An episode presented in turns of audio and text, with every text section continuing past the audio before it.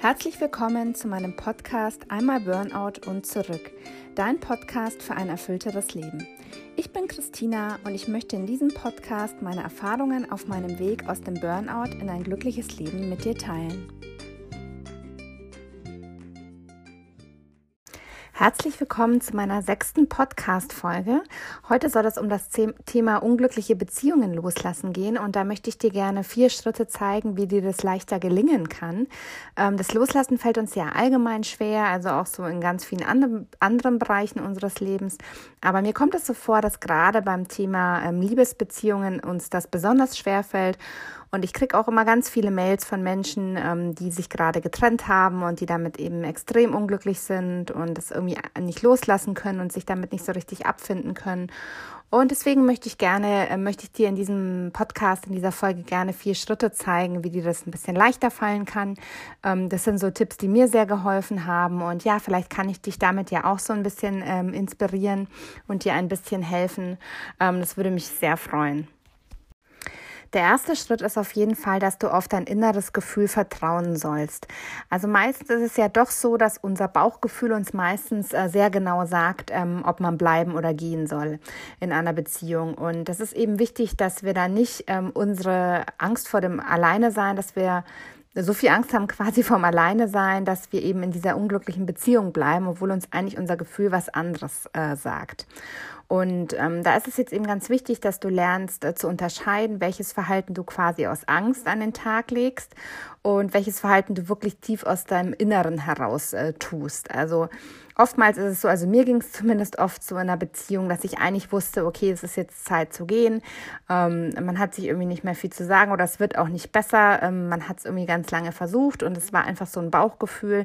Aber aus Angst eben alleine zu sein oder aus Angst, ähm, aus irgendwelchen anderen Ängsten tut man das dann eben nicht. Und da würde ich dir eben raten, dass du da mal ganz genau hinschaust und ähm, auf dein Gefühle hörst und auf dein Gefühl vertraust und dann eben diesen ersten Schritt gehst und, und da auch dahinter stehst. Dann der zweite Schritt ist, ähm, dass du es annimmst, dass es erstmal okay ist, dass es weh tut. Es ist ganz witzig, weil oft denken wir, was, wenn wir uns aus einer Beziehung lösen, wenn wir uns trennen, ähm, dass es dann nur dann richtig ist, wenn es nicht weh tut und wenn wir danach ähm, einfach nicht traurig sind, sondern fröhlich. Aber ähm, das Problem ist, dass es immer so sein wird, dass, dass es einem erstmal weh tut und dass wir danach auch nicht direkt geheilt sind, in Anführungsstrichen. Und ähm, das Wehtun ist jetzt auch kein Anzeichen dafür, dass die Trennung falsch war. Ähm, das muss man sich auch immer wieder so ins Gedächtnis äh, rufen, weil manche Dinge im Leben, die dürfen einfach auch wehtun, weil sie einfach traurig sind. Und ähm, ich finde, Traurigkeit wird also in unserer Gesellschaft auch so ein bisschen oft unterschätzt und unterdrückt. Dabei ist sie eigentlich super wichtig, weil sie uns ja einfach auch zeigt, dass uns ähm, irgendwas was bedeutet hat, ja. Und es ist ja in einer Beziehung ähm, ähm, natürlich so gewesen, dass der andere uns sehr viel bedeutet hat. Und dann ist es auch wirklich okay, wenn es erstmal weh tut.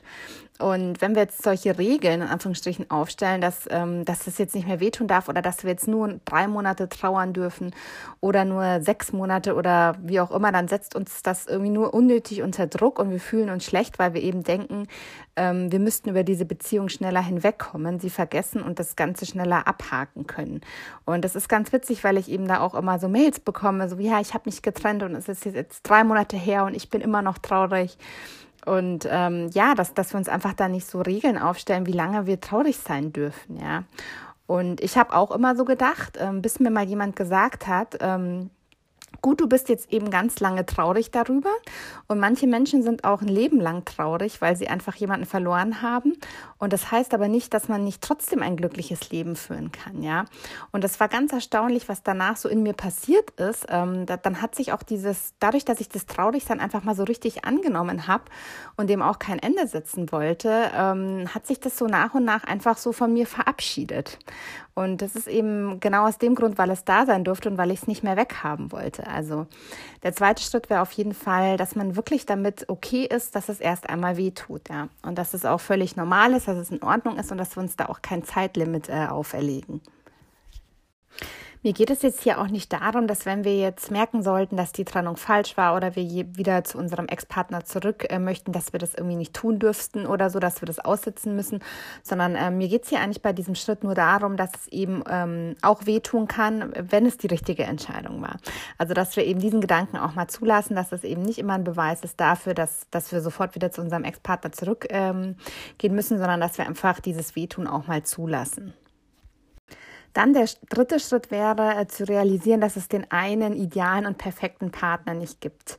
Also wir haben ja oft diese Idealvorstellungen vom perfekten Partner, von diesem einen Partner, der richtig für uns ist. Also der richtige, den gibt es nur einmal und alle anderen sind irgendwie die falschen. Und ähm, so ist es aber nicht, also so funktioniert dieses ganze Konzept nicht.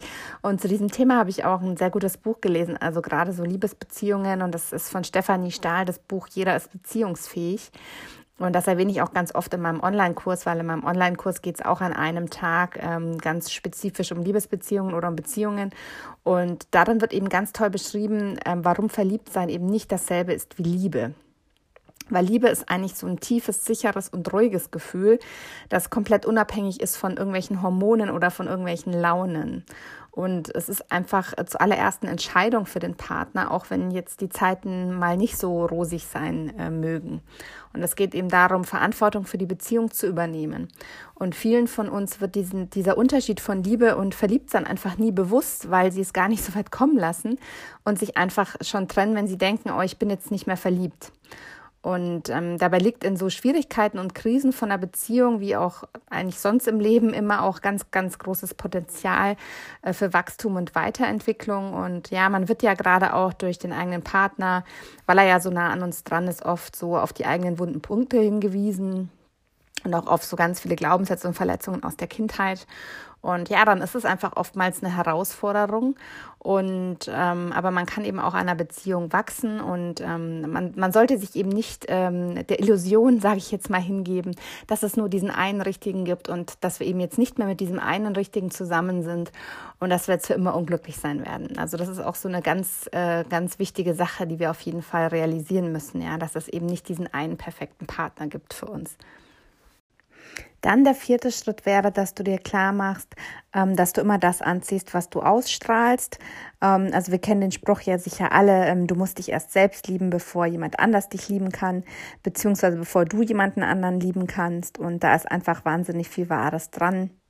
Weil wenn wir mit uns selbst nicht im Reinen sind und wenn wir uns selbst nicht so mögen, wie wir sind, dann wird auch der, der andere, also der Partner, ständig unsere wunden Punkte berühren und wir werden irgendwie immer so das Gefühl haben, dass wir zu wenig von dem Partner bekommen, ja. Und es liegt eben oft daran, dass wir uns selbst zu wenig Liebe und Mitgefühl entgegenbringen und das erwarten wir dann eben vom anderen. Und ähm, bevor du dir also einen Partner suchst, solltest du ähm, vollkommen mit dir selbst zufrieden sein und mit dir und mit deinem Leben im Reinen sein und den Partner dann quasi sozusagen nur noch als Bonus sehen und eben nicht von diesem anderen Menschen erwarten, dass er dich ähm, jede, je, zu, jeden, zu jeder Tages- und Nachtzeit hundertprozentig glücklich macht, weil ähm, das ist einfach zuallererst erstmal dein Job und die Verantwortung liegt da auch bei dir und ähm, die solltest du auch in keinen anderen abgeben. Ja, das waren meine vier Schritte für dich, ähm, wie du dich leichter aus unglücklichen Beziehungen lösen kannst. Und ich hoffe, du konntest vielleicht aus dieser Podcast-Folge ein bisschen was für dich mitnehmen. Ähm, vielleicht hast du dich ja auch gerade getrennt und haderst mit der neuen Situation oder denkst, dass eben deine Entscheidung falsch war oder bist dir irgendwie unsicher. Und ja, ich hoffe eben, ich konnte dich mit diesen vier Schritten vielleicht ein bisschen ähm, bestärken und dich so ein bisschen inspirieren, dass es eben da noch so andere Dinge gibt, die man da auch noch bedenken kann. Und ähm, ja, wenn dir diese Folge gefallen hat, dann würde ich mich unglaublich freuen, wenn du äh, meinen Podcast abonnierst oder wenn du mir eine positive Bewertung schreibst. Ähm, schreib mir auch gerne in die Kommentare, also in die Bewertung, ähm, welche weiteren Podcast-Folgen du dir wünschst, also welche Themen. Da freue ich mich auch immer sehr. Wenn du dich jetzt weiter und intensiver mit mir austauschen möchtest, ähm, dann darfst du mich auch gerne mal auf meinem Instagram-Profil ähm, besuchen. Dort bin ich unter dem Namen meines Blogs Happy Dings aktiv. Ähm, da poste ich regelmäßig so Tipps ähm, und Tricks und Zitate zum Thema bewusster und glücklicher Leben. Ähm, da findet auch immer ganz viel Austausch unter meinen Posts statt und die Leute helfen sich gegenseitig. Also ähm, ich finde das immer eine ganz tolle Energie und eine ganz tolle Stimmung. Ich würde mich unglaublich freuen, wenn wenn du da auch dazu kommst. Also schau da sehr gerne mal vorbei. Und falls du dich mit äh, den Themen Persönlichkeitsentwicklung, Selbstliebe, Selbstfindung noch intensiver auseinandersetzen möchtest, dann kann ich dir auch meinen Online-Kurs sehr ans Herz legen. Das ist ein 20-Tage-Kurs, den man aber komplett in seinem eigenen Tempo machen kann. Dazu gibt es ein riesengroßes Glückspaket mit einem Workbook und einem Tagebuch, was ich verschicke. Da findest du alle Infos zum Kurs ähm, unter dem Link, den ich dir in die Show Notes packe. Also schaust dir super gerne mal an. Außerdem versende ich auch noch einen WhatsApp-Newsletter mit so positiven Denkanstößen, Impulsen. Manchmal ist eine Sprachnachricht dabei. Also wenn du da was bekommen möchtest, dann schau ebenfalls gerne in die Show Notes. Da ist auch ein Link zu meinem Newsletter. Damit sind wir auch schon am Ende meiner sechsten Podcast-Folge für dich angekommen. Ähm, ich hoffe, du konntest ein bisschen was für deinen Alltag mitnehmen, hast vielleicht ein paar Denkanstöße bekommen oder so ein paar ähm, Aha-Erlebnisse für dich. Und ja, ich bedanke mich an dieser Stelle bei dir ganz, ganz herzlich fürs Zuhören, ähm, dass du dir die Zeit genommen hast, hier einzuschalten und dir eben meine Podcast-Folge anzuhören. Und ich würde mich unglaublich freuen, wenn du nächste Woche vielleicht nochmal vorbeischaust, denn jede Woche gibt es eine neue Podcast-Folge. Und ja, wenn du mich abonnierst, dann wirst du auch daran erinnert, also dann äh, verpasst du auch keine Folge mehr. Und ich würde mich da, wie gesagt, unglaublich freuen. Und jetzt wünsche ich dir noch einen wundervollen Tag und bis bald, deine Christina.